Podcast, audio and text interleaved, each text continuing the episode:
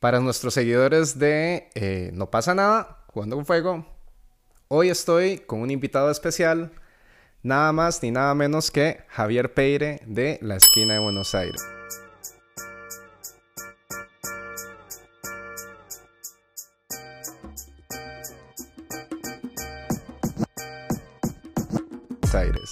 Vamos a hacer unos, una entrevista, eh, vamos a hablar un poquito de la trayectoria de él y al final vamos a hacer 10 preguntas eh, de dos opciones para que Javier nos conteste. Pero bueno, le damos la bienvenida a Javier. Javi, muchas gracias por acompañarnos a este episodio 17 de Jugando con Fuego. Em, como vos sabes, nos tratamos de recomendaciones, lo que nos gusta. Eh, y básicamente nos enfocamos de hablar mucho sobre gastronomía, café, vinos, etcétera, etcétera, etcétera. Em, si querés, si querés nos contás un poquito de tu trayectoria. Vos y yo nos hemos conocido hace mucho, hemos trabajado juntos también. Y bueno, cuando, cuando me pusieron como a escoger un primer invitado, para mí no era ninguna duda que quería alguien que estuviera en la industria bastantes años, que tuviera un negocio muy establecido también. Y, bueno, te, doy la palabra. Bueno, muchas gracias y saludo a la audiencia. Eh, bueno, la trayectoria empieza un poco informalmente, eh, cuando yo tengo 19 años, no sé cuánto, qué duración tiene el programa, pero eh, en realidad tenía ganas de, Hago un viaje a la costa en Argentina y veo que, hay chicos que, que, trabajaban, faltaba para la temporada, pues ya se estaban preparando para la temporada, y bueno, me decidí en ir a buscar trabajo a la costa hay una temporada de tres meses, ¿no? Y para mí era, siempre amé el mar y escapar del calor de Buenos Aires, así que me fui para allá y un 12 de diciembre del año 83 consiguió trabajo en un, pub de moda eh, que, se estaba haciendo, que era algo prometedor. Y, y, bueno, y ahí empecé con la gastronomía, trabajando de salonero. Y, y, fue como una de las primeras cosas que hice que me di cuenta, esto me gusta esto, esto, esto me gusta, me divierte, la paso bien y, bueno. Perdón, ¿y esto era en Buenos Aires? ¿Esto era en Buenos Aires? En una costa que se llama Pinamar, es un lugar muy bonito. Y, bueno, y empecé, esa misma gente tenía también un pub en Buenos Aires, en una zona muy linda y muy, muy concurrido, un lugar que, era un boom. Y, bueno, y seguí trabajando con ellos en Buenos Aires también, los fines de semana, porque en ese momento estudiaba en la semana. Y bueno, de ahí en más, bueno, después hice, en total hice cinco, cinco, temporadas en esa costa, dos temporadas en otra costa y cuatro temporadas en dos montañas, una en Mendoza y otra en Bariloche. Me empecé a, trabajar siempre en gastronomía, trabajando en temporadas. Temporadas se trabaja mucho, sin día libre, muchas horas. Pero bueno, es donde la gente se va a divertir y uno está ahí trabajando y bueno, uno también se divierte, ¿no? Sobre todo si, qué sé yo, por ejemplo, trabajas de noche y tenés la montaña para esquiar o, la playa en el día, ¿no? ¿Y cada temporada decís vos que duraba tres meses? El verano fuerte en Argentina, el mes más fuerte es enero, ya se arranca, uno, uno tiene que estar allá ya en diciembre, yo era de los primeros en llegar, y se termina en, en marzo y después uno va para Semana Santa también. Y en el invierno, julio, julio y agosto lo fuerte, pero bueno, uno tiene que ir finales de mayo, junio y se termina yendo en septiembre. Y en los, en los intervalos trataba de trabajar en algún lado en Buenos Aires también, siempre relacionado a la gastronomía. Pero, siempre era algo más informal en el sentido de que no eran restaurantes, eran, eran bares, eran muchos lugares de, mucho movimiento, batalla, le decimos nosotros, ¿no? De lugares de, de batalla, de mucho movimiento, de mucha concurrencia, donde había que ser muy ágil, muy rápido, sin dejar de hacer las cosas bien. Pero tampoco había, había una disciplina como puede llegar a haber en hotelería o en un restaurante muy fino. Que eso me pasó después. Bueno, después de eso me terminé yendo del país en el año 88, siempre tratando de hacer temporada. Me voy a Ibiza, España, a tratar de hacer temporada. Bueno, no me fue muy bien pero bueno, estuve cinco años afuera dando vueltas por, un poco por Europa, por Medio Oriente, terminé viviendo tres años en Estados Unidos y ahí trabajé en gastronomía en una pizzería, pero en una pizzería repartía pizzas. Pero bueno, pero yo me metía mucho en, todo. Ahí está, me, metía en, todo. Me gustaba. El bar, la producción, todo. Pero bueno, siempre en eso. Y estuve en hotelería, eh, después eh, me, estoy en tiempo, vuelvo a hacer temporadas, eh, después me voy me voy a vivir a Cuba con intención de hacerme mi propio restaurante, no, no lo pude hacer. Por alguna razón terminé en República Dominicana, estaba viendo dónde me instalaba, quería, sabía que me quería ir de Argentina y tenía como, sabía que era por acá, más o menos por acá la cosa. Y bueno, en República Dominicana termino trabajando en un bar-restaurante sobre la playa de exjugador muy importante ¿Cuál es? de Italia. No es muy conocido, pero ¿Cuál jugador? jugó en la selección. Y ¿Eh? Ah. ¿Cuál jugador? Se llama, Luciano Marangón. Habría que googlearlo. Pero sí, jugó en el Inter, en la Roma, en la selección. Pero bueno, el tipo tenía este mismo lugar en, Formentera, en frente de Ibiza, y tenía este lugar acá. Y, bueno. y llegué justo a, en un momento que había renunciado cuantos empleados, porque eran dos socios, un socio se fue, y bueno, y atrás de, ese socio se fueron algunos empleados. Y, llegué yo, medio de Salvador, trabajé todo el bar, bueno, salió todo bien. Y llegó un momento que me, tenía que ir. Y, ya terminando la temporada conozco dos personajes que eran dos portugueses que, que trabajaban en barcos cruceros, y hacían Miami, Bahamas, Miami, Bahamas. Y bueno, hicimos mucho, mucho contacto así y, me decían que yo tenía las características como, como, para trabajar en eso. Entonces, claro, el dinero que, que ganaban estos chicos era... Wow muy superior a lo que yo estaba ganando. Muy, muy, muy superior. Entonces quedamos en contactos y bueno, yo termino al final volviendo a Cuba, donde era residente y se me, se, me terminaba el permiso de residencia, vuelvo a Cuba, ya abandono la idea de hacer algo en Cuba porque ya había sido imposible.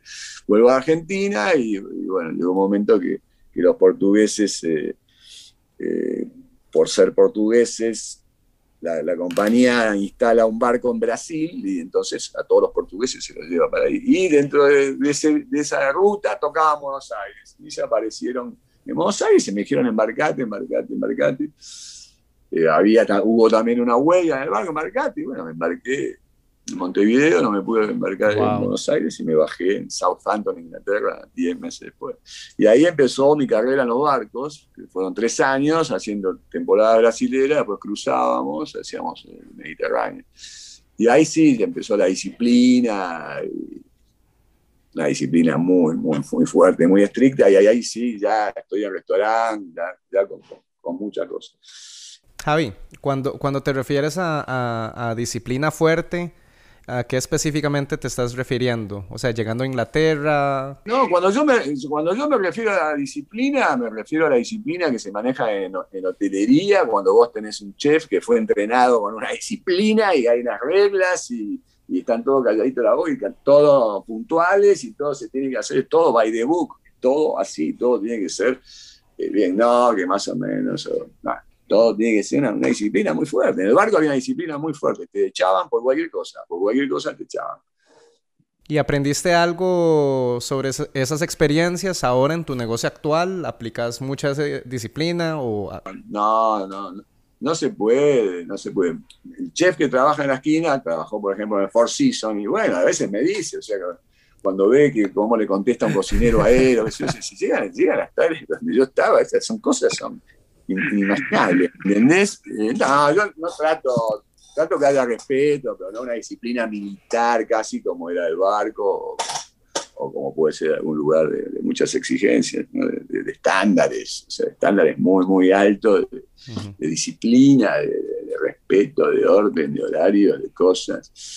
Eh, nada, yo, prefiero, yo quiero yo quiero que mis empleados se, sientan cómodos. Para mí siempre lo más importante para que un trabajador trabaje bien tiene que estar cómodo. Tampoco tiene que ser un viva la pepa, ¿no? Pero tiene que ser yo. Soy exigente en ciertas cosas, en otras cosas tal vez no, no es exijo. Puedes ser exigente en todo, todo, todo, todo, todo, todo, Entonces eh, hay que haber una comodidad. Pero bueno, cuando uno está en un barco, tiene que haber disciplinas. Eh, eh, está regido por el sistema de Estados Unidos, hay un montón de leyes, hay un montón de cosas que respetar y bueno, hay una disciplina. ¿Y qué, y qué experiencias, em, qué experiencias particulares tuviste o alguna historia en particular adentro del barco? Em, bueno, es que cuando yo, yo solamente una vez he estado en como un tipo crucero, ¿verdad? Muy chiquito. Y el, sistema es así, o sea, vos ves todo el mundo trabajando full y, y, cómo es, o sea, hay descansos, eh, eh, se pegan la fiesta ahí adentro, eh, contame. Yo soy una persona que, no puedo a la noche enfiestarme si sé que me tengo que levantar temprano otro día. Bueno, y ahí era, bueno, rara vez uno participaba en una fiesta. ¿Qué te puedo decir? La experiencia del barco te digo, estás en un contrato tal vez de 10 meses y lo único que pensás es en dormir, lo único que querés es dormir todo el tiempo. Todo el tiempo lo único que estás pensando es en dormir. Cuando tenés un, a veces tenés que decidir entre irte a dormir o visitar una ciudad que no conoces porque tenés libre en ese puerto y estás todo el día diciendo qué hago, qué hago, qué hago. Porque son muchísimas horas que se trabajan, es muchísimo el nivel de estrés, de exigencia. Eh, muy, muy, muy fuerte, muy, muy fuerte. Eh, después, experiencias. Eh, qué sé, sí, hay cositas. no sé, de tener, que, vivir un incendio a bordo, que, bueno, que después no pasó nada, pero bueno, vos estás haciendo todo el tiempo simulacro, simulacro, simulacro, y un día a las 2 de la mañana te suena que pasa algo, y vos decís, tengo que reaccionar, tengo que hacer lo que me dicen todos los, simulacros, tengo que ir a mi puesto, ¿entendés? Y salís y el mar está bravo y sabés que hay un incendio y que hay que disimularlo, que, los pasajeros no se pueden enterar.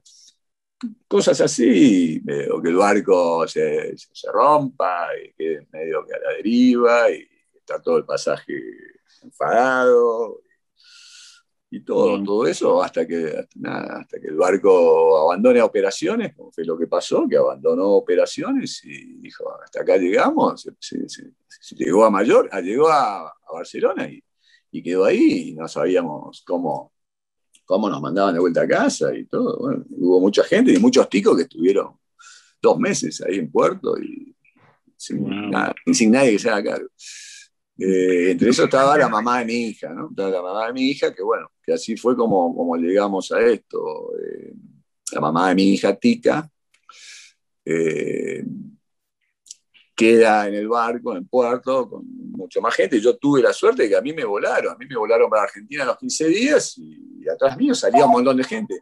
Nunca, nunca, más, nunca, nunca más salió nadie.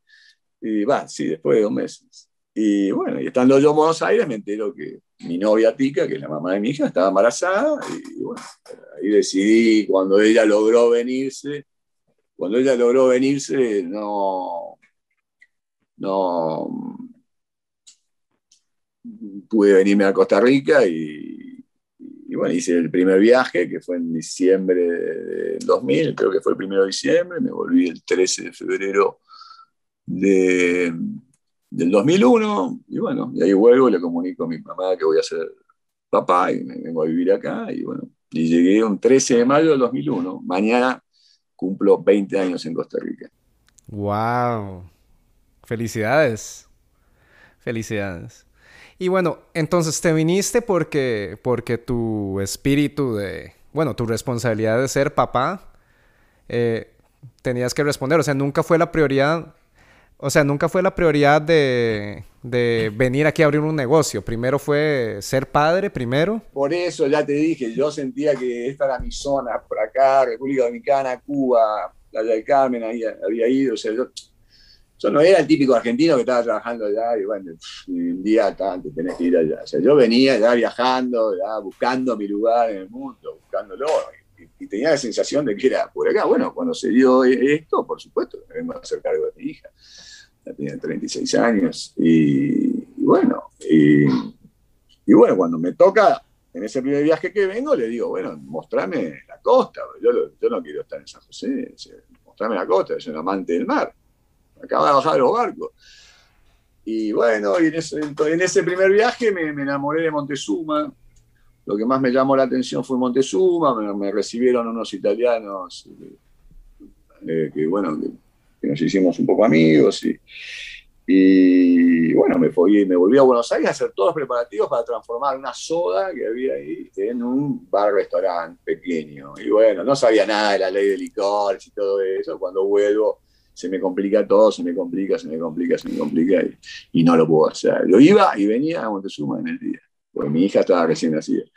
Y actualmente, actualmente, ¿cuál es el negocio de Montezuma que vos supuestamente ibas a agarrar? O sea, ¿hoy día existe o...? Soda que se llamaba Caracol, estaba ahí, era una soda que estaba en alquiler. Yo dije, yo esto lo transformo en algo lindo. Le pongo onda y lo transformo en algo lindo. Y, bueno, nada, no lo pude hacer. Hubo un momento que, cuando me di cuenta lo que había que no se podía conseguir, eh, o sea, la patente de Montezuma es tan chico, tan chico, que vos tenés la iglesia y la escuela ahí, o sea, no podés estar a 400 metros, te, caes al mar si estás a 400 metros. Entonces, como que no había manera y nadie sabía mucho cómo resolver eso. Y en todo eso no encontré solución hasta que la gente de la zona me dijo, no, ya no, no te lo alquilo, que sé yo, me lo quedo. Claro, claro. Esto es en la época donde las patentes, ah, y para el público que sabe, em, hasta hace, creo que puede ser unos 8 o 7 años, se cambió la ley porque antes las patentes de licor y los permisos para vender licor a nivel nacional eran limitadas. Y no se podía como hoy día sacar los permisos por la municipalidad, eh, tener los derechos de vender licor y todo eso. O sea, hoy día es mucho más fácil que antes, pero antes había como una cantidad limitada de, de patentes y les, les puedo Queríamos comentar que pedirles a ustedes un poco de apoyo. como 120 mil dólares la patente. La única manera de mantener este programa independiente es por patreon.com slash no pasa nada oficial. Ahí vos puedes escoger de en donar desde 3 dólares a el monto que vos querás. Y básicamente eh, el objetivo nuestro es mantenernos independientes, eh, ser, eh, autores y, dueños de, nuestra propia, de nuestro propio material. Y bueno, agradecemos mucho el apoyo o el eventual apoyo. No, esta me costaba 5 mil dólares al año, ¿viste? No era tanto, pero eh, en aquella época no sé cómo es ahora. No se podía estar cerca de una iglesia o de una escuela. ¿no? La municipalidad, vos podés tener la patente, pero la municipalidad te decía, no, no, no te la puedo aprobar.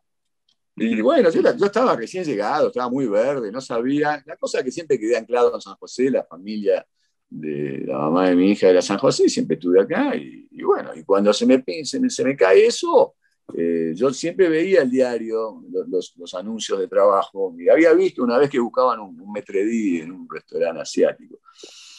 Y dije, no lo, y no lo guardé el anuncio. Y después cuando se me cae esto, digo, ¿cómo no guardé ese anuncio?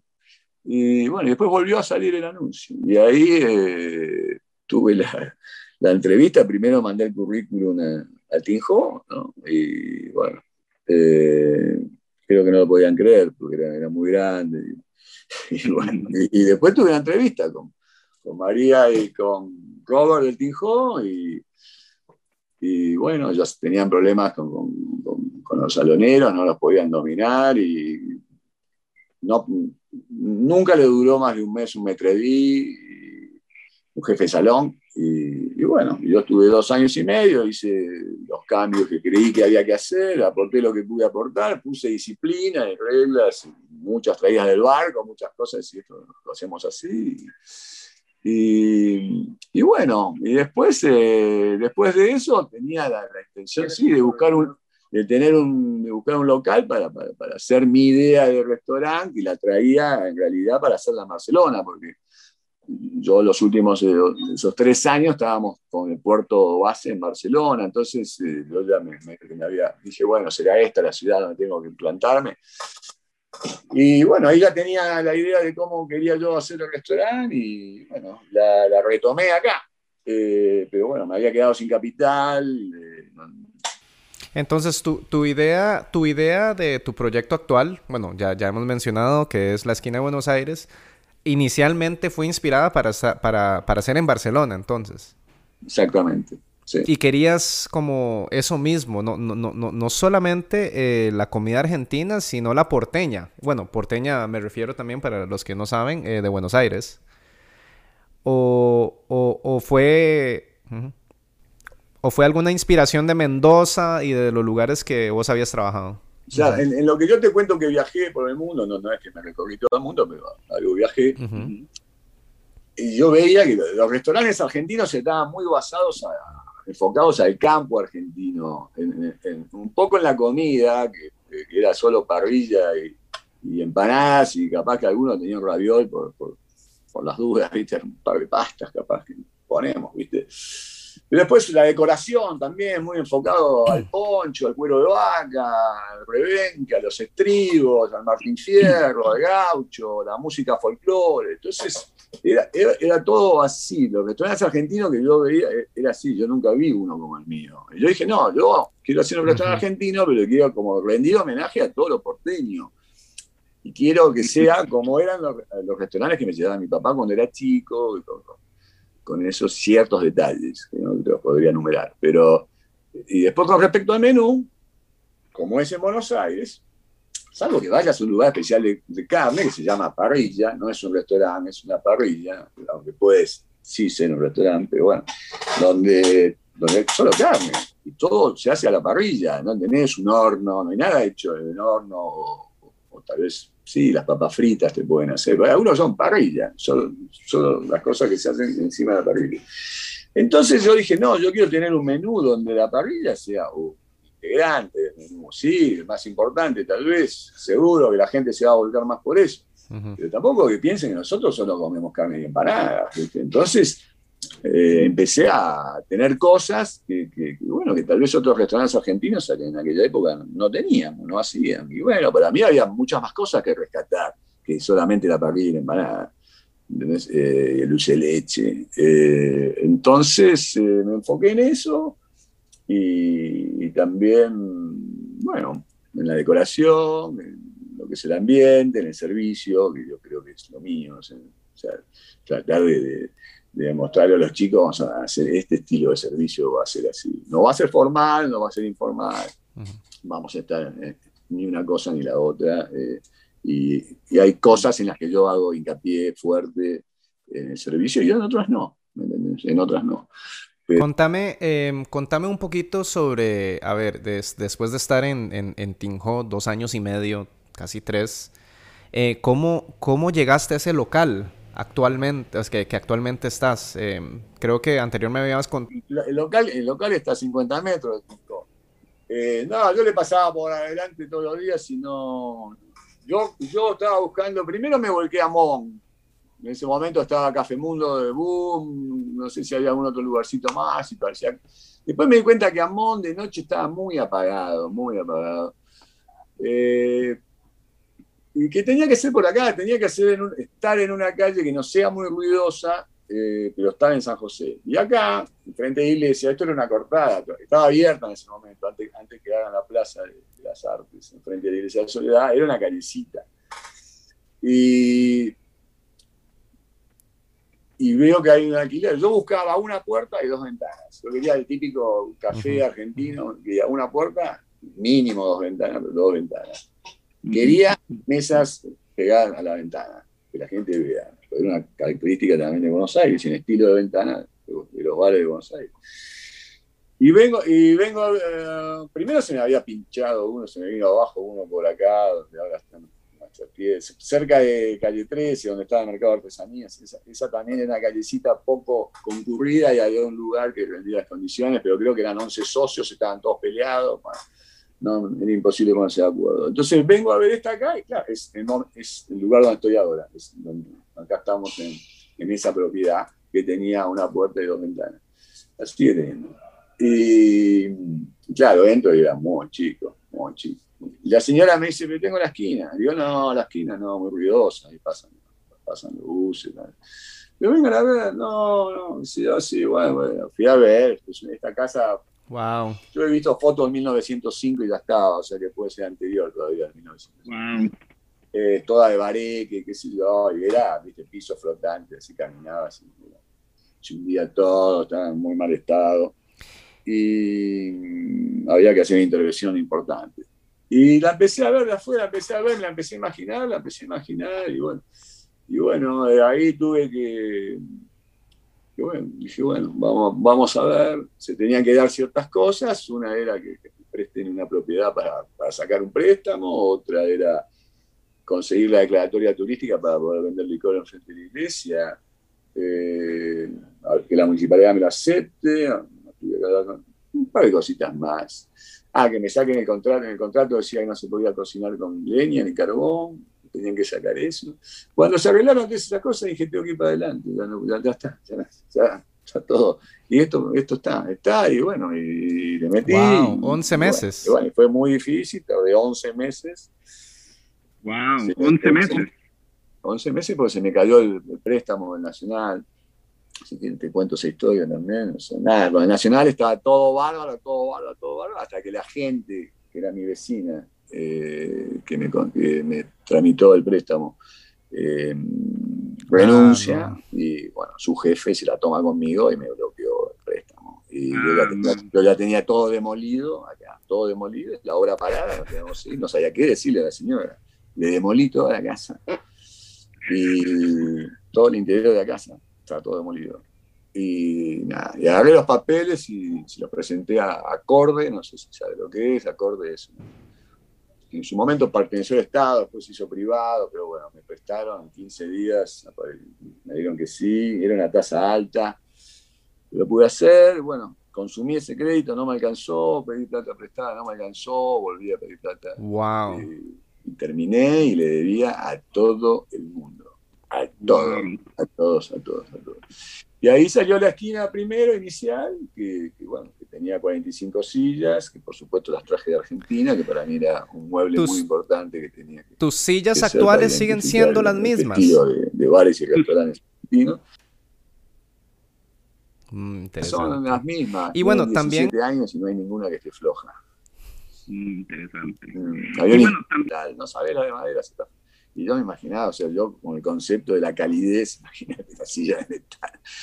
Una silla de metal para un exterior puede ser, pero eh, sí, son las mismas sillas. Después tuve que comprar otra tanda cuando grande. Compré 45 y después 40 más. Y las 8 banquetas del bar. Entonces, em, la esquina de Buenos Aires también fue primero esa esquinita, ¿verdad? No es el local que es hoy. Hoy, hoy, es, hoy es más grande, ¿verdad? Te podría mostrar, si estamos acá, te podría mostrar, la barra estaba mirando hacia, hacia Avenida Segunda, era muy chiquitita. Eh, había una pared donde hoy hay una columna que, está a la mitad del bar, ahí había una pared, era el primer local. Y atrás, atrás de la caja, veníamos nada, un par de metros más y se cortaba ahí. Atrás de eso estaba la cocinita. Cuando tomamos este local grande, pasamos la cocina, la oficina, todo acá, eh, ganamos eh, ese pedacito detrás de la caja donde estaba la, cocina. ¿Y el pedacito, el pedacito antes era otro local o, qué era? No, no, ese pedacito era parte del local inicial, era parte del local inicial. el, local de la esquina es uno. Después había atrás de ese uno muy delgado, que era donde la entrada de personal, tenía mi oficinita y el baño personal era muy delgado, que estaba de nivel que sigue. Y después viene esta propiedad. Y cuando agrandé la primera vez, mirando la esquina de frente, eh, había otro local también que había una imprenta. esa fue la primera unión en el 2009. En 2008, cuando se cumple el contrato, cinco años, 2003, 2003-2008 hice el primer contrato, eh, inauguré en, 2004 y, y, después en el 2010 vuelvo, se desaloja esta propiedad y ahí hago este, otro contrato y tomo, tomo entonces, este y Entonces en total hubo tres expansiones. Ah, dos. Dos, ok, ok. Dos, dos. Ah, dos. Dos. La primera inicial, que es el local de la esquina, con el localcito de atrás, el localcito de atrás lo alquilé después, pero antes de abrir, antes de abrir. Localcito delgado atrás. Eso fue lo primero. Después, la primera del 2009, que es eh, hacia el frente del restaurante, donde doy vuelta a la barra, mirando hacia, la, calle. Eh, y la segunda es esta gran cocina con oficina, con baños, con bodegas, que me ayudó mucho el arquitecto Javier Salinas el arquitecto que hizo la Asamblea Legislativa siempre me ayudó. Mm. Contame una cosa, Javi. Em, cuando uno llega a la esquina de Buenos Aires, bueno, claramente es como vos decís que está decorado, es como un homenaje a muchas, eh, muchas calles, eh, personas históricas en, en, Buenos Aires. Hay hasta botellas muy, muy antiguas eh, que tenés en exhibición, que son lindísimas. Em, pero una de las cosas que yo creo que más llaman la atención, o al menos para mí en la esquina de Buenos Aires, es la caja registradora. Y en algún momento vos me dijiste que esa no es la caja registradora original. No, la, primera que traje era más chica, brillaba muchísimo más, estaba muy bien conservada, era más chica. Eh, me la robaron, me, partieron la puerta abajo de entrada, que es una puerta también de Buenos Aires. Eh, me rompieron toda la puerta el 8 de mayo del 2005 y se llevaron. No. Después pude saber quiénes fueron pero bueno, eh, con el tiempo me enteré. Sí, sí, pero bueno, nada, yo no tenía duda que habían venido por la caja, no, por, no, no es que me llevo la registradora porque adentro era el dinero, no, no, querían la, la pieza, la antigüedad, querían eso y bueno, fue muy, muy duro para mí, muy duro, muy duro. Tuve que poner una caja registradora de plástico, imagínate, que, y me mandé a, a, logré comprar la otra, que la gente del Grupo Pampa me, ayudó a traerla, se me estaba complicando traerla. ¿Cuánto pesa la caja actual? Porque se ve como una caja pesada. No, 90 kilos más o menos. Sí, sí, ya, es imposible de, robar eh, para una persona. Sí, eh, sí, Mauricio cuando la compré, está, Mauricio estaba en Buenos Aires y intentó, la llevó al aeropuerto. Le dije, ¿de dónde vas con eso? No, sé cómo la arrastraba, no sé cómo hizo, la verdad que Mauricio una fuerza de voluntad tremenda. Pero para mí, si vos me decís, sí, yo la, la caja me gusta mucho, la quería tener, eh, pero como pieza, eh, me parece más un poco la máquina de café. La máquina de café la tengo yo desde el año 88, de cuando yo hacía temporada y, me la traje. Primero que es, una máquina del año 63, no creo que haya muchas máquinas acá de, bueno, para los amantes, para, para... O sea, tienen un año más que yo. Si no me equivoco, si no me equivoco, por lo que he hablado con técnicos, es la única, es la única máquina eh, a gas que, hay acá en Rica. Y seguramente, no creo, no sé si en los países alrededor también haya una máquina argentina, porque todas suelen ser italianas, todas son italianas. Salvo alguno que diga, bueno, me la traigo a Argentina porque ya la tengo, o qué sé Pero es una máquina también importante. Y no solo que es una antigüedad, sino que funciona. Porque la, máquina registradora es decorativa. En cambio, la máquina café eh, hace café, es vieja y hace café. cuando, una antigüedad funciona es algo, es algo interesante. Para los, para los amantes o fanáticos del café, que hay un movimiento muy importante ahora en Costa Rica, eso es lo interesante de la máquina de espresso de la esquina de Buenos Aires. Eh, no es una máquina eléctrica, es una, es una de gas. Y bueno, es eh, acero inoxidable, no tiene ningún color, es pulido, ¿verdad? Y si tienen chance, bueno, para mí una de las mejores experiencias es llegar a la esquina de Buenos Aires, eh, estar en la barra. Si voy solo, me encanta cenar en la barra en vez de estar en, mesa. Y ahí, en la barra, al lado izquierdo, está la famosa máquina expreso. Esas son cosas que a mí me, resaltan mucho de, la esquina de Buenos Aires. También, eh, también otra cosa que me llama mucho la atención, eh, y vos sabes que yo también trabajé mucho, muchos años en la industria de, alimentos y bebidas con, con Alpiste, es lo generoso que sirven los tragos. Digamos que en promedio los restaurantes tratan de sacar 5 a 6 copas por botella de vino yo creo que en la esquina de Buenos Aires sacan o dos o tres máximo. O sea, uno llega y uno siente que le dan un buen volumen. Estamos a, yo creo que tres y mucho, cuatro, Mucho más alto que el promedio. Más o menos. Sí, más o menos. Tres. A mí me gusta respirar un poco de, abundancia. no me gusta la no sé si decir la mezquindad, pero no sé, yo he ido a lugares donde te sirven un dedo de vino, no es una copa, un dedo, un dedo, dos dedos no es una copa de vino. Y bueno, eh, me gusta que Con Sí. una copa uno pueda comer, ¿no? Tenés que pedir tres. Eh, bueno, o también puede ser de un dedo, pero proporcionalmente cobrarla más- mucho más barato. Es la primera vez que me sirven un whisky sin usar la medida. Las medidas acá están prohibidas. Solo para la coctelería están permitidas, se las permito porque para que hagan el cóctel. Pero a, nadie se le sirve con medida. Y, y la gente, la gente lo aprecia. Sí, creo, creo, creo que es de las cosas más lindas.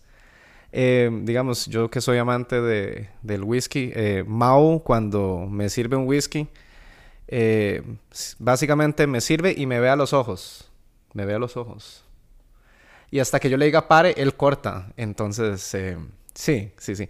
No manejen cuando vayan a la esquina de Buenos Aires. Lleguen en, en, en, en taxi o en Uber, por favor. Pues nada, un trago para mí, que si mi gin tonic tiene que tener gin. Porque yo lo tomo como a mí me gusta, no sé. Yo no quiero eh, tomar mi gin tonic que parezca solamente quinada, no, no, no lo quiero sentir, a la ginebra o, o, no sé, o, o el Cuba Libre, lo quiero, sen- quiero sentir, la presencia de ron, ¿no? ¿Viste?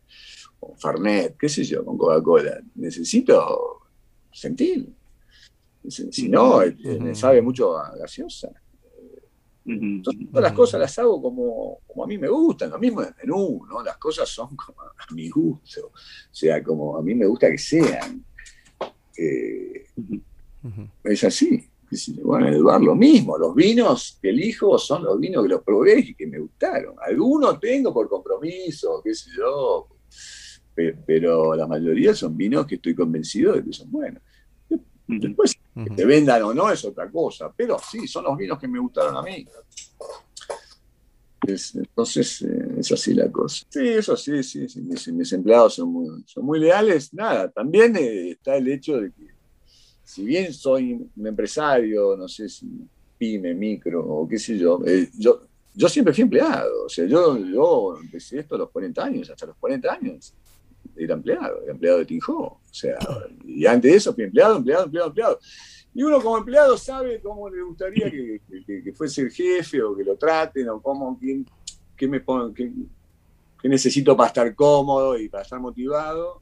Y bueno, entonces eh, no es que es- o sea, al tener los empleados enfrente, yo sé más o menos cómo piensan, porque yo pensaba así, o sea, lo, lo que esperar de un patrón y eso, o lo que a mí me hubiese gustado esperar, o lo que no me dieron. o- y bueno, trato de ser eh, el patrón que a mí me hubiese gustado tener, que alguna vez lo tuve y otra vez no. Entonces, eh, pero bueno, hay gente que nunca se fue empresario de chico, o sea que tuvo que, que- que fue- trabajó en cuenta propia y no, no, Bueno. no, no- no fue empleado nunca. Pero, qué sé yo, no sé, pero y por supuesto me respeto a todos, como, todos, como respetamos a los, a los proveedores también y a todo el mundo que hace y respeta, porque está, estamos Es una todos cadena. atrás de lo mismo, de ganar su dinero diario, nada más. Entonces nadie es más Es ni otro y, y- y bueno, y hay que respetarlo. Y los chicos trato también que se respeten, ¿viste? No, no tolero que un cliente le falte respeto a empleado mío, una cosa así. O sea, ustedes no son menos por, por- por- estar sirviendo comida que la otra persona. ¿Alguna vez has echado a algún cliente por tratar mal a alguien en tu restaurante? No, a, alguien no, a mí sí. A mí, a- a mí me, se me puso un, borra- un borrachín que habían venido a almorzar en el día, estaban parando en el hotel del frente, una pareja de españoles, y, allá- y yo ese día, seis y media, siete, por ahí, estaba él solo en el bar, la esquina, la esquina era chiquita. Y me empezó a, a insultar, a decirme, no, no te voy a repetir lo que me dijo, pero bueno, así yo, y, y se me, salí por atrás y fui al hotel de enfrente, toqué y dije, se lo llevan ya porque lo mato. Y no, no venían, volví a ir, llévenselo porque lo saco a patadas. Eh, y se lo llevaron. Eh, pero tardé mucho en calmarme. Yo tengo un problema que a veces se, se- se me sale la chaveta y, y- y me pierdo. ¿viste? Yo tuve clientes que sí, prácticamente me insultaron, otros, otros. Van a decir, gente muy conocida de, de acá, de la sociedad de, de San José, alcohol. insultándome, haciéndome referencias a, a que, Bueno, yo creo que el, el alcohol cambia o revela. que tenía más, que tenía más licor. No sabía en ese momento, pero era, era una persona muy distinguida, con pareja muy distinguida. Y eran clientes y siempre tratábamos de sentarlos y todos. Y, Sí, sí. Bueno, eso es normal en, el negocio, en la industria también. Javi, hablemos un poco de, la comida. Em, ¿Cuáles son personalmente tus platos preferidos? ¿O, siempre estás cambiando? O, qué recomendarías para las personas que nunca han ido a, la esquina? Platos preferidos, eh, eh, no tengo mucho. Yo a veces no sé qué comer. Yo hace 17 años que como todos los días acá, entonces me complica a veces. Eh, y cosas que tendrían que comer, si vamos a las entradas, bueno, eso es otra cosa, ¿no? Las empanadas como te hablaba de los restaurantes de antes o estos que estaban enfocados, ¿viste? Tenían empanada de carne y nada más, y capaz que de pollo, bueno. Yo tengo ocho, acá tenemos ocho sabores de empanadas. A mí me gusta mucho la de Roquefort a Pinuez, por ejemplo. Me parece algo distinto que no lo encontrás en todos lados. Eh, la empanada acá prece, bueno, hoy sí ya se consigue, pero bueno, acá eh, siempre estuvo muy buena. Después. Eh, la de queso y cebolla con orégano está muy bien. ahora hicimos hace poco unos especie de ñoquis o malfatti de, de, espinaca con brócoli, que están hechos con una salsa de baña cauda, que es una salsa diamontesa de Italia, que está a base de crema, anchoa y ajo, está muy bien esa entradita. Eh, los mejillones provenzales, a la gente le gusta mucho. La cazuela de mariscos también es excelente. Realmente me olvido de cosas. Eh, sí, la cazuela de mariscos fueron cosas que tardé muchísimo en que alguien me convenza. O sea, yo quería hacerlas, pero no, hacíamos intentos, intentos, intentos y no. Eh, bueno, yo para hacer toda esta cocina y todo el manual de procedimiento y las plazas y todo eso me traje un chef, un profesor de Argentina, porque éramos muy, muy amigos, pero bueno, con él hicimos, creo que la cazuela la hicimos con él. Eh, la cazuela marisco, que después eh, logré hacer el arroz con marisco, que también no le encontrábamos la vuelta, no encontrábamos la vuelta hasta que lo logramos. Y bueno, yo hoy me quedo con el arroz con marisco, que sabíamos que iba a ser algo que el tico tal vez decía arroz con mariscos, si se van hacia ese arroz con mariscos que uno come acá, tal vez que tiene salsa lisano o culantro y es otra cosa. Pero no, este es el arroz con marisco que se come en Argentina, que es españolizado. No es paella, pero es, es un arroz con marisco argentino. Eso está muy bien, me gustan mucho los ravioles de espinaca y que tiene un toque de gorgonzola adentro, una salsa de mantequilla y salvia con unos tomates confitados parmesano, me gusta mucho esa pasta, me gusta unos fettuccini negros que hacemos acá, con, con camarones, espárragos, cebolla y tomate con casé, cosas que me gustan. Y después los lomitos, ¿viste? Me gusta mucho el lomito porcini. Me está dando hambre, porque no almorcé. Eh, el lomito porcini está muy bien. También tuvieron sus éxitos. El primer lomito que hicimos fue pimienta, que también era un boom y la gente le encantaba. Después fuimos incorporando, creo que el segundo fue Porcini, el tercero pudo haber sido Roquefort, y después el Bernés, la salsa Bernés, que es muy particular.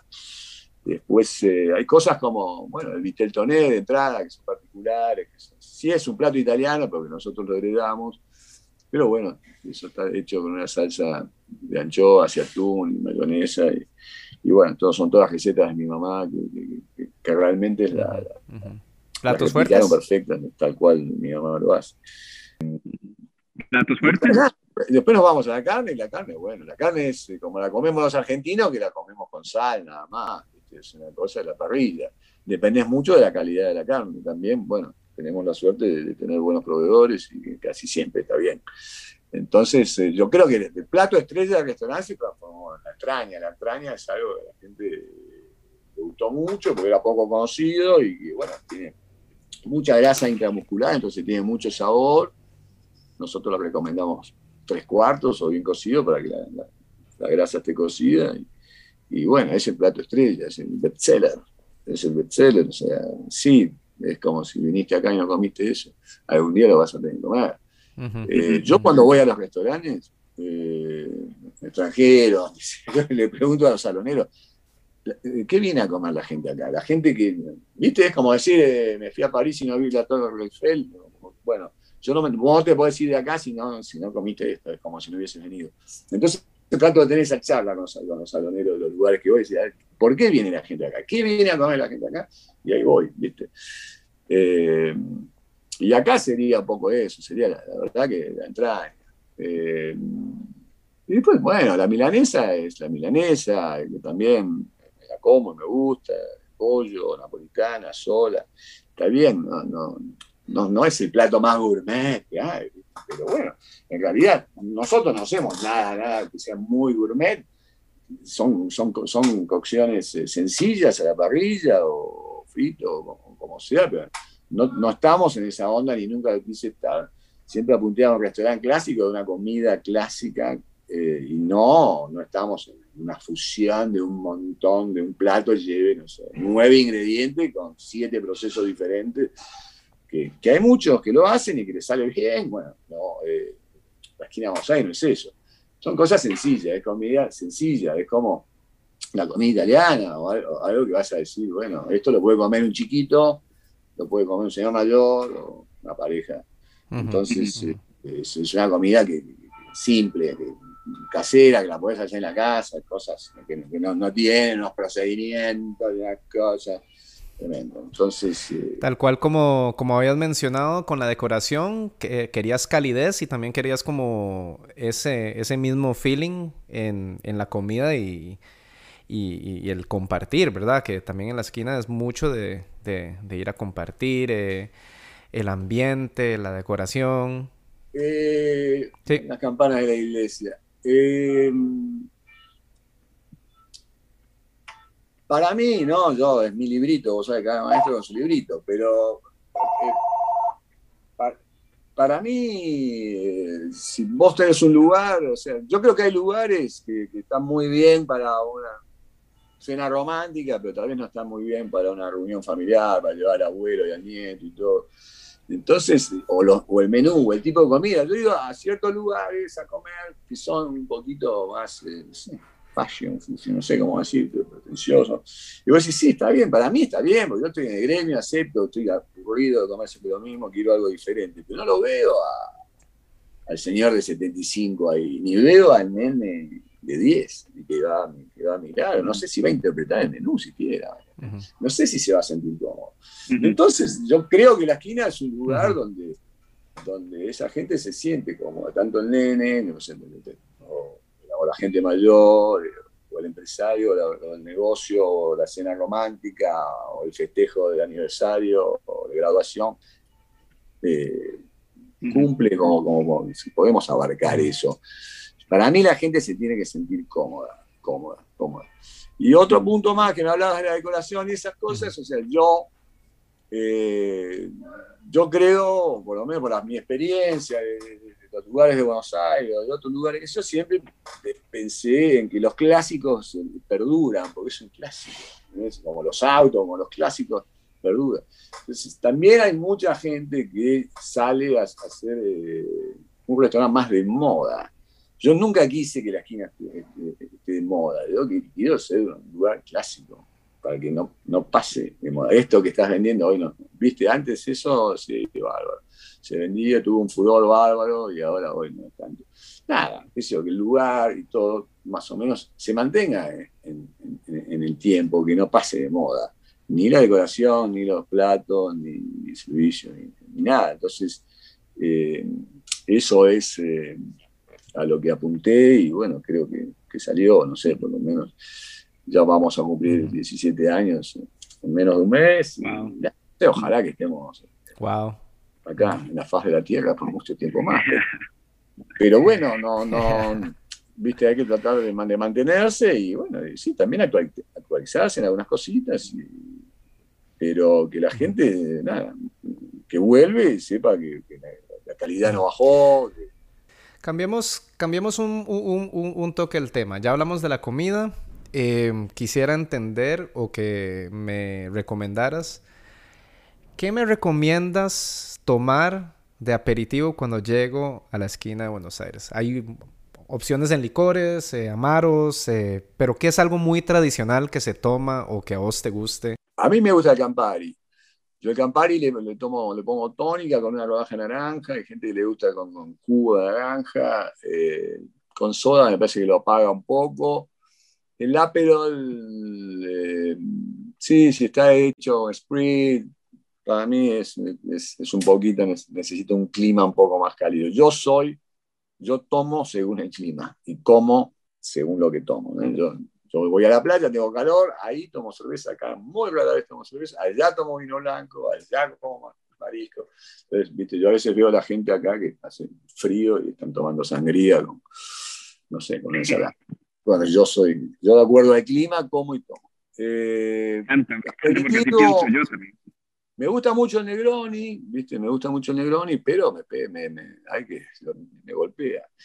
Eh, me gusta mucho. Eh, el Gin Tonic también. El Gin Tonic son cosas, para mí la Ginebra es eh, el mejor, mejor aperitivo. En Argentina hacen, hacen, un amigo mío lo hace, no sé si tiene nombre, es un trago viejísimo, pero sí mezcla eh, Cinzano Rosso, Vermouth Rosso, con, con Fernet y soda y, está muy bueno. La verdad que tendría que preguntar para hacerlo. Lo que pasa es que en Argentina está la soda de sifón, que tiene presión. No es lo mismo tirar soda desde una botella que un sifón de soda que le, levanta una espuma eh, tremenda. Pero yo, si vos me decís de tomar eso, o si no, un espumante tal vez de, aperitivo.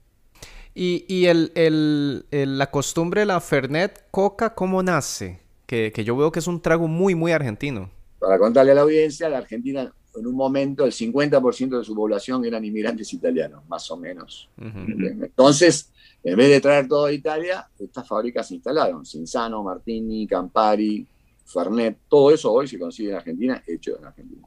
Sí. Eh, eh, ¿Qué pasó? La juventud en algún momento, no sé, en los años 80, tal vez no me acuerdo cuando me tomé mi primer Fernet Cola, pero eh, hay una, hay una provincia que se llama Córdoba, que es el centro del país, que es donde se produce, creo, el Fernet. Eh, por lo menos es una provincia donde están las hierbas, todas las hierbas son, vienen de ahí. Y bueno, y el cordobés, el, el cordobés eh, fue creo que el que invitó, inventó el Fernet con Coca-Cola y se fue instalando en la bebida y bueno, es un trago de discoteca. Vos no vas a Italia, a la disco, te pedís un Fernet con cola, ni vas nada. Tenés que pedirte el Fernet aparte, el hielo, la coca y armártelo en cualquier lado. Eh, el argentino lo, inventó, lo aceptó y bueno, Córdoba es algo tremendo lo que toman y lo toman muy fuerte. Y por una nota que leí una vez, que se la mandé a Jan hace mucho tiempo, eh, decía que en, Argentina se fabrican 33 millones de litros de Fernet al año. Y el 30% se consume en Córdoba. El 30% en una sola provincia que no es Buenos Aires, porque Buenos Aires tiene el 45% de la población de Argentina, 40%, toda la población de Argentina. Esta provincia no es la número 2, tal vez sí, la número 2 con Santa Fe, pero bueno, el 30% se consumen ahí. El cordobés, Fernet es sinónimo de Córdoba, Córdoba. Wow, wow, no sabía. Es así. Pero es una bebida que la puedes tomar antes también, yo a veces la puedo tomar como aperitivo, no es que no tiene nada que ver tomarse un Fernet antes y, si no, después. Es muy digestivo. La Coca-Cola también eh, te ayuda, así como digestivo, mezclada con el Fernet, que este, te, ayuda.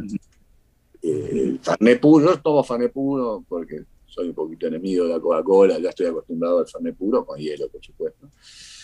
Pero allá no, allá tomar Fernet puro Sí, yo, yo, yo, tengo que decir que estoy de acuerdo con vos. Yo, yo soy amante de los amaros, pero generalmente en las rocas. O sea, dejarlo que diluya, que agarre un poquito de temperatura, ¿verdad? Y que el amargo te ayude como a digerir al final de la, de la cena. Y estoy totalmente de acuerdo con vos. Hay otros amaros italianos que son mucho más eh, bebibles, no sé, más aceptables, más... Más amables, más amables en boca. Montenegro, el Capo, eh, otros son más, son más, tienen como, son amaros, pero como que tienen un dejo de dulzor. Y ahora que fui a Argentina, tomé por primera vez, no me pude traer una botella. Hay algo que se llama amargo obrero, así se llama. Tengo la foto en algún lado, lo puedes googlear, amargo obrero. También está hecho, lo tomé, vale 2 pesos con 50, es una bebida más barata que hay. Y estaba bonito, parecía una mar italiana. nunca lo había tomado en mi vida. Amar, amaro obrero. Amargo, amargo obrero. Te lo voy a mandar. Bueno, Javi, y también, también cambiando un poco de tema, hablemos un poco, bueno, de la situación que está pasando el mundo. Eh, vos como emprendedor y propietario del negocio, bueno, la esquina de Buenos Aires, em, ¿qué, retos te has enfrentado con, el tema del COVID-19 a nivel nacional? Em, ¿Cómo estuvo el 2020 para vos? ¿Cómo, cómo lo están manejando ahora en el 2021? contanos un poco. Eh, bueno, el 2020 mm, fue un muy, más que duro, más el sacudón, fue la, novedad, lo, nuevo, eh, no sabía cómo reaccionar, no sabía qué iba a pasar, pensé que se caía, o sea, que se paraba la rueda del mundo y se caía, se caía todo a pedazos.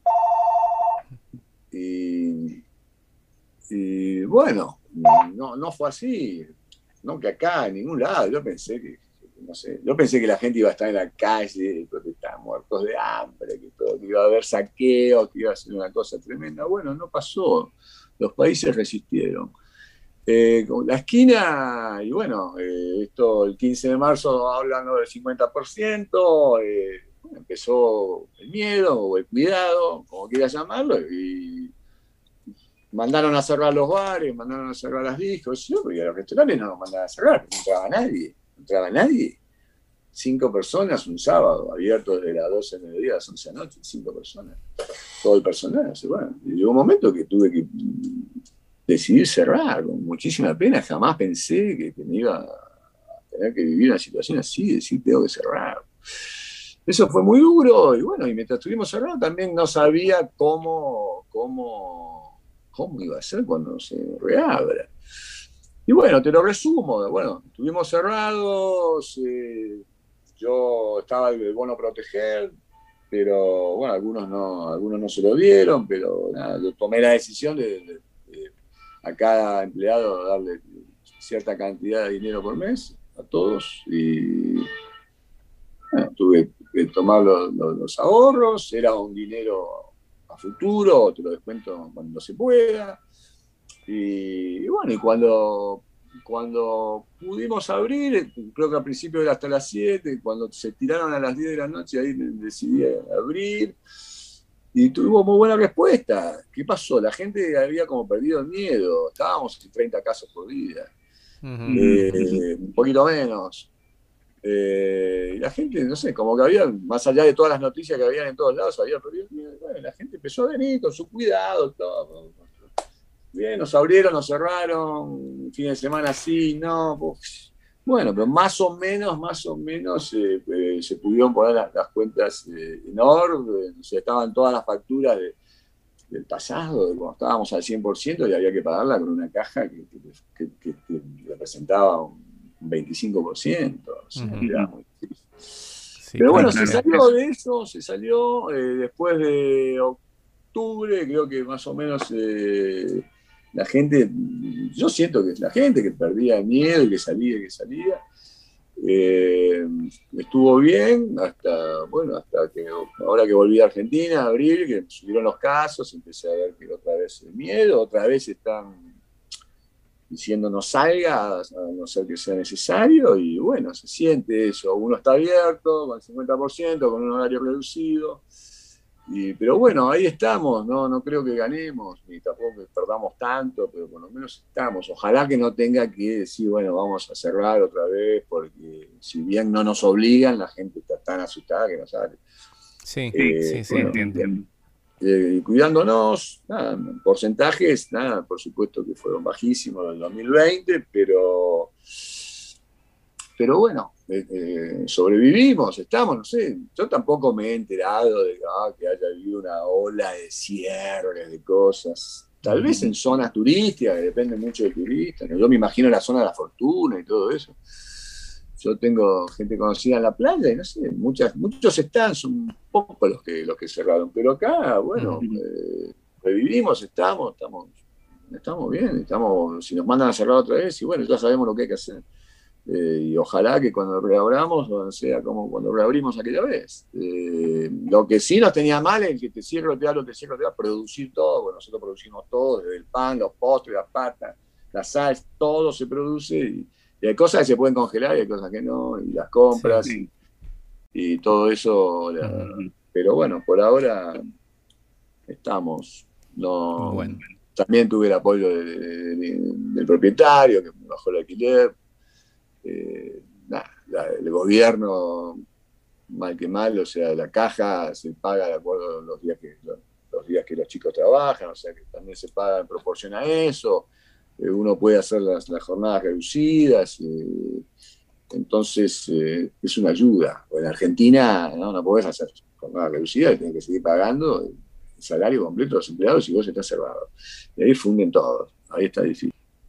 Bueno, qué interesante lo que dices eso, ¿verdad? O sea, tener perspectiva de otros países, eh, bueno, que nosotros claramente somos muy buenos para, para quejarnos. Eh, yo también sí he visto, digamos, eh, yo ahora que estoy en una, en una, industria donde se consuma mucha electricidad, han aceptado arreglos de pagos a seis meses y, todo eso, pero es estar bien informado sobre, sobre esas herramientas.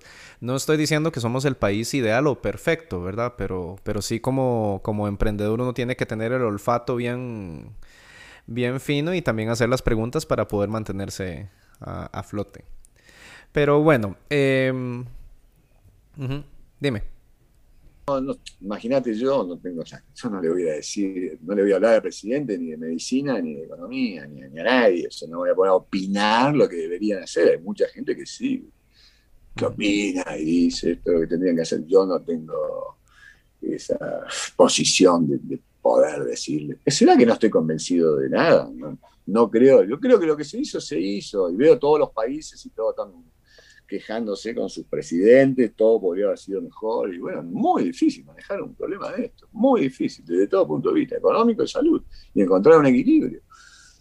Eh, eh, nada, hay que entenderlo. Si, si alguien dice que hay que cerrar, bueno, será que saben que hay que cerrar. Eh, hay un montón de, de teorías, porque hay un montón de información en las redes de gente que sale, que opinando y opinando, expertos que dicen que la vacuna es mala, otro que buena, otro que el encierro es malo, otro que la economía es peor que, no sé. Yo no me siento a la altura de poder estar en esas discusiones. Okay. Bueno, me, ha encantado como todo lo que hemos hablado, tu introducción, quién sos vos, eh, cómo te, te, fuiste metiendo, cómo empezaste en esta industria, metiendo en esta industria, ¿verdad? De, de, alimentos o de hospitalidad. A mí me gusta más de llamarlo la industria de la hospitalidad porque al final estás dándole el servicio a la gente que prefiere no comer en casa y salir para tener una experiencia sea cálida, sea aspiracional, pero al final yo estoy escogiendo no comer en casa y, salir. Me encanta también eh, tu paso o tu, conexión con, el mar, ¿verdad? Y también de cierta manera te dieron, te, tuviste una experiencia de estructura. Eh, a los 13, 14, me pregunté qué quería hacer y yo quería ser marino mercante. ¿no? Marino no de guerra, sino marino mercante se llama ya. nunca lo hice, pero, era como que. Pero cuando estuve en los barcos pensé que había llegado ahí, ah, era porque mi destino lo había visto desde chico y que tenía que seguir con eso. No es fácil bajar. O sea, no, no es fácil. Bueno, y cambiar de hacer un cambio en esa vida, llegar a. tenías el olfato por aquí en el Caribe Em, llegar a Costa Rica en el 2001 porque ibas a ser papá, que eso definitivamente te cambió la vida. La experiencia que al final fue también de cierta manera un proyecto que, que, no pegó en, en, en Montezuma por, por, por, el tema de las patentes que, que habíamos conversado. Y bueno, eso da nacimiento a la esquina de Buenos Aires, que fue una esquinita y, y, fue creciendo. Lo que más me encanta de toda esta historia, y, lo quiero compartir también con los oyentes de, de, Jugando con Fuego, es que tu emprendimiento empieza a los 40. Y hoy día la gente anda como con mucha prisa o, se escucha mucho puta, ya tengo 35, ya estoy muy tarde. Y, y eso es una de las cosas que, que, que, yo siempre trato como de compartir a la gente. Nunca es tarde. O sea, puedes tener... La gente, yo no sé por qué, pero la gente siente que está corriendo contra el tiempo, ¿verdad? Pero una vez que la oportunidad viene hay que aprovecharla o también nunca hay que darse por, vencido de, de, poder emprender algún negocio o hacer eh, lo, que, lo que uno sueña, ¿verdad? Y bueno, yo sé que vos no lo vas a decir, pero, pero tu restaurante es uno de los restaurantes con mayor rotación en el país, con mucha consistencia en, en, servicio de alimento. Y bueno, más allá de restaurantes, yo también sé que, que, has tenido, sos un empresario, has tenido inversiones de otros tipos. Entonces, el sueño empezó a los 40. Eh, la esquina de Buenos Aires es ya un establecimiento, no es un lugar de moda, como, como vos habías mencionado.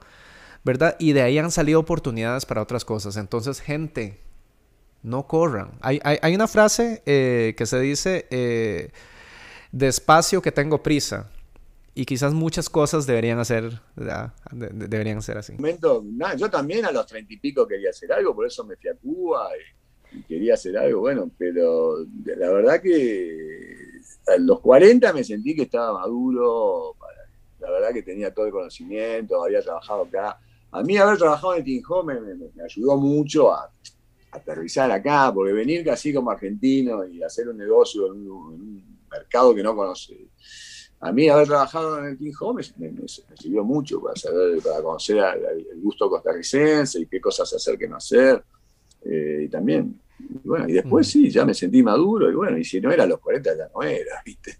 Entonces, eh, cuando me la jugué, me la jugué entero, estaba a 100 metros bajo tierra, o sea, cuando yo abrí, eh, era, era un, algo eh, audaz, como decirlo, no sé, algo, arriesgado para mí en su momento, pero bueno, fue un momento que me dio, como le, puede pasar a cualquiera, que es donde la fe que tenés en lo que vas a hacer es superior al miedo que te da lo que vas a hacer. La fe que tenés supera al miedo. Recuérdense eso. Más, recuérdense eso. Qué importante. Es una guerra, porque muchas veces te vas a dormir y te haga, el, miedo sube y la fe baja y dices, ¿qué estoy haciendo? ¿Qué haciendo? Y después nada, así estoy, sube la fe y baja el miedo. Es una guerrita, Qué buen, qué buen consejo, Javi.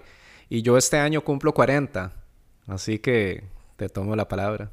Bueno, me, ha encantado como todo lo que hemos hablado, tu introducción, quién sos vos, eh, cómo te, te, fuiste metiendo, cómo empezaste en esta industria, metiendo en esta industria, ¿verdad? De, de, alimentos o de hospitalidad. A mí me gusta más de llamarlo la industria de la hospitalidad porque al final estás dándole el servicio a la gente que prefiere no comer en casa y salir para tener una experiencia sea cálida, sea aspiracional, pero al final yo estoy escogiendo no comer en casa y, salir.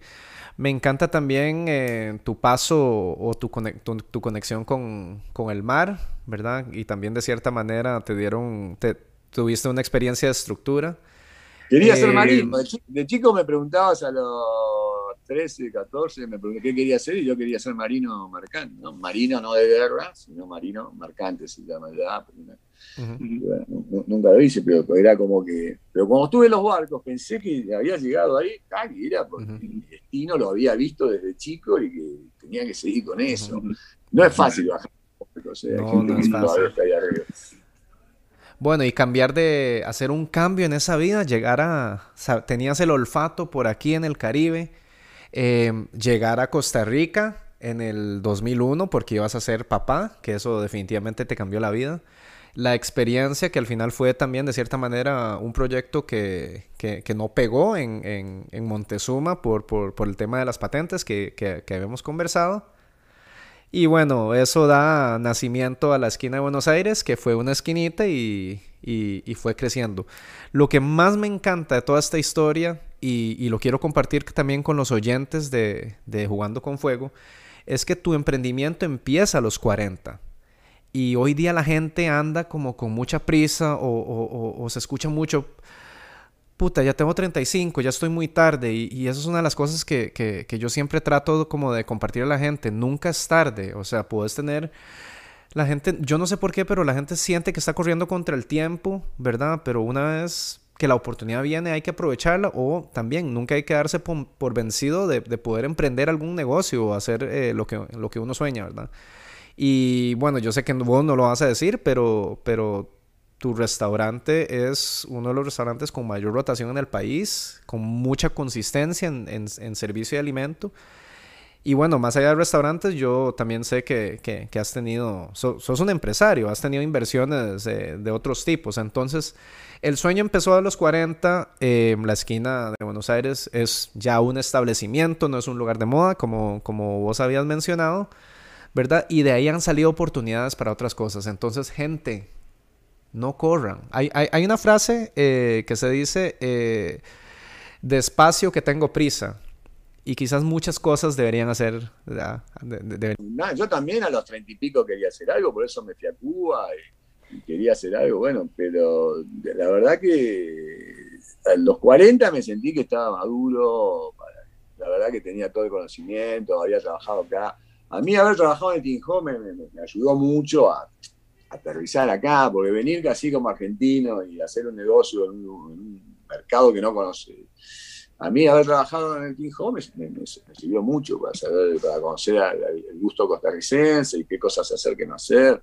Eh, y también, bueno, y después mm. sí, ya me sentí maduro y bueno, y si no era a los 40 ya no era, ¿viste? Entonces, eh, cuando me la jugué, me la jugué entero, estaba a 100 metros bajo tierra, o sea, cuando yo abrí, eh, era, era algo eh, audaz, como decirlo, no sé, algo, arriesgado para mí en su momento, pero bueno, fue un momento que me dio, como le, puede pasar a cualquiera, que es donde la fe que tenés en lo que vas a hacer es superior al miedo que te da lo que vas a hacer, La fe que tenés supera al miedo.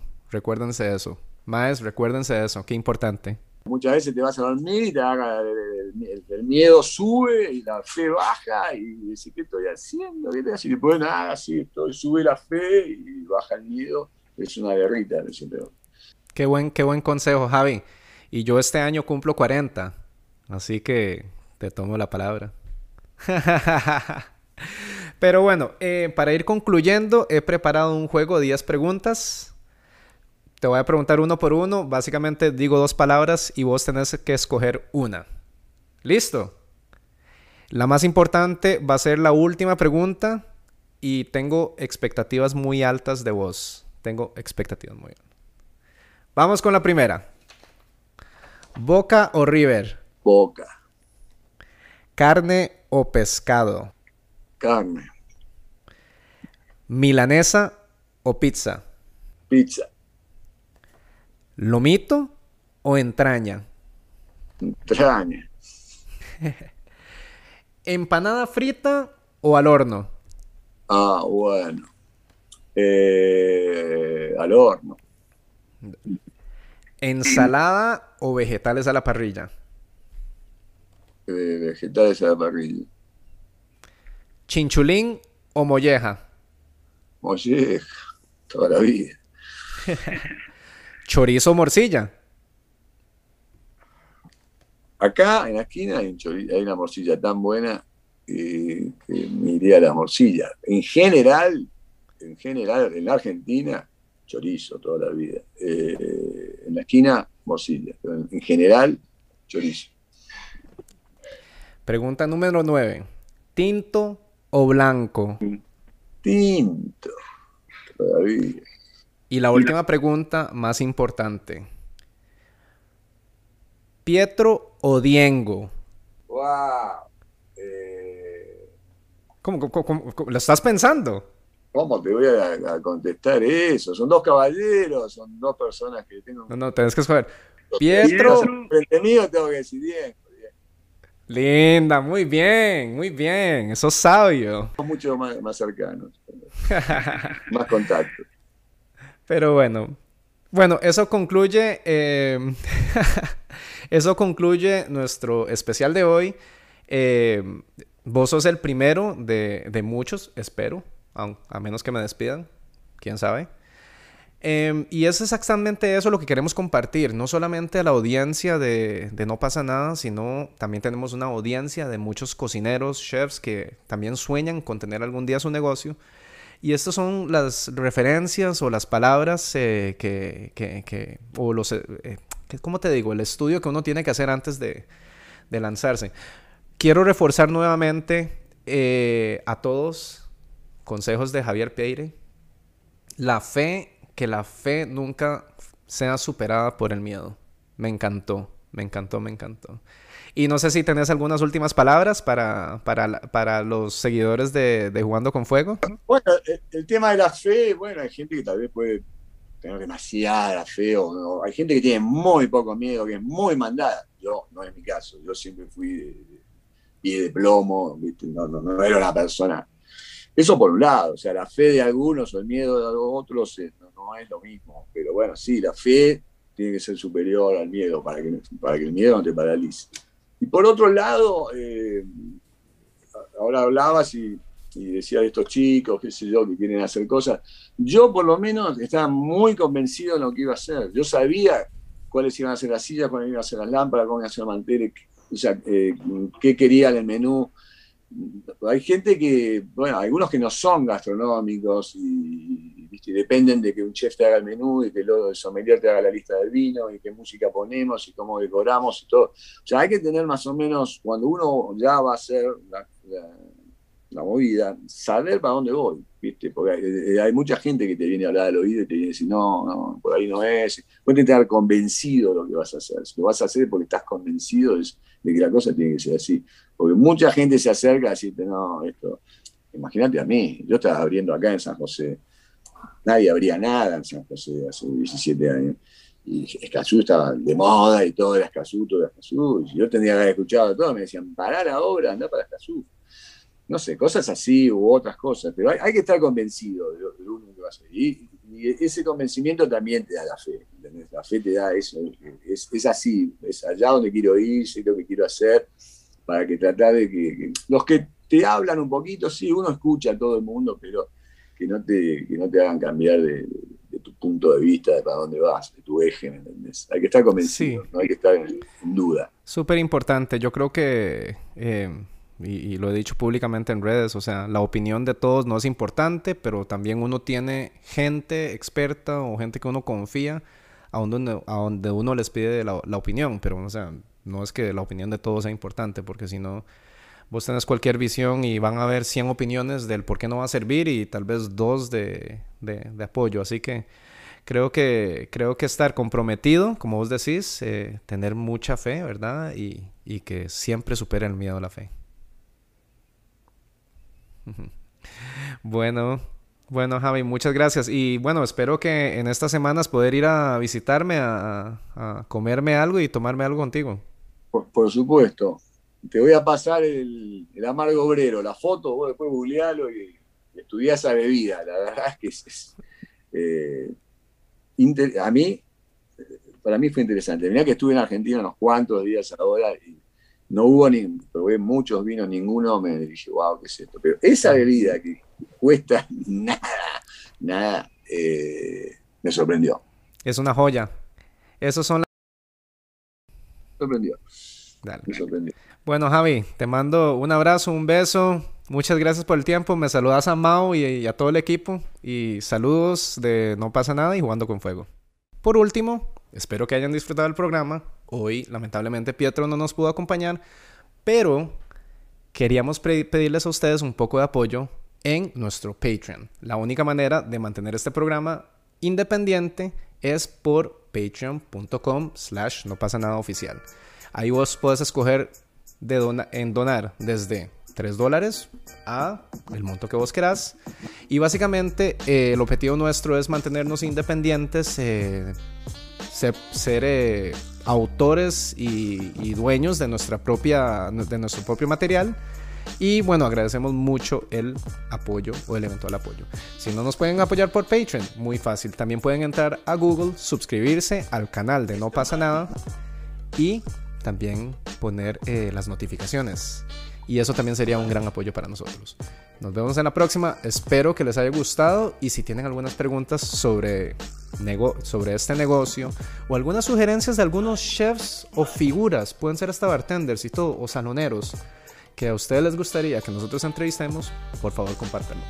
Hasta luego.